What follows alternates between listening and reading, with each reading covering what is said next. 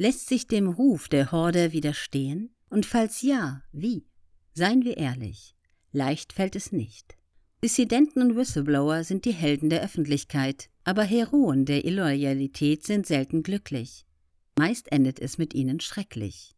Die Verhaltensökonomie weiß längst, auch nachweislich besser informierte Menschen, die die Wahrheit kennen, wagen es nicht, sich gegen die Gruppe zu stemmen, die sie angehören. Und wenn sie es in Ausnahmefällen doch tun, dann findet sich selten jemand, der sich ihnen anschließt. Es ist wie bei den Bergsteigern in Engadin. Suchen wir also nach Ausnahmen und Vorbildern. Der Film Die Zwölf Geschworenen, meisterhaft mit Henry Fonda im Jahr 1957 von Sidney Lumet verfilmt, kann als ein Lehrstück darüber gelten, wie es gehen könnte, sich aus der Loyalitätsfalle zu befreien, welche psychischen Kosten dabei anfallen und welcher Gewinn. Die Eingangsszene. Es ist schwül, die Hitze macht allen Geschworenen Mühe, einen klaren Kopf zu bewahren. Sie sitzen in einem schmucklosen Raum irgendwo in Amerika und sollen darüber befinden, ob der Angeklagte, ein 18-jähriger Junge aus der Unterschicht, schuldig ist, seinen Vater umgebracht zu haben. Die Beweislage aufgrund der Gerichtsverhandlung erscheint eindeutig und erdrückend.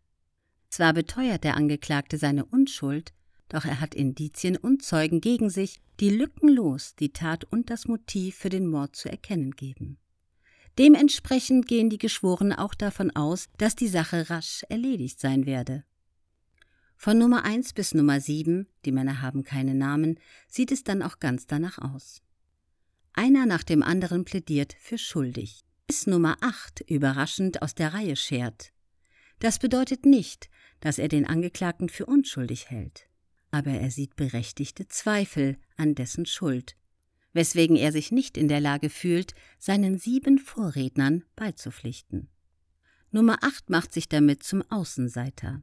Er wird persönlich angegriffen, verspottet, soll unter Druck gesetzt werden. Was bis hierher passiert, können wir als Herding verstehen, ein typisches Verhalten von Gruppen mit Konformitätserwartung.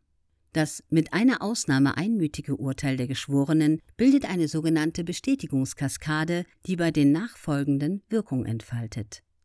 Wenn all diese smarten Männer vor mir sich unabgesprochen einig sind, wer wäre ich, dass ich widersprechen würde?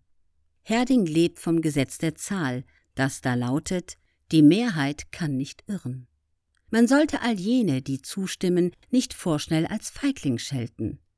Sie wählen ja nicht nur den bequemeren Weg, sondern meinen, Gründe zu haben, der vermeintlichen Rationalität der Mehrheit den Vorzug vor der eigenen Dissidenz geben zu müssen.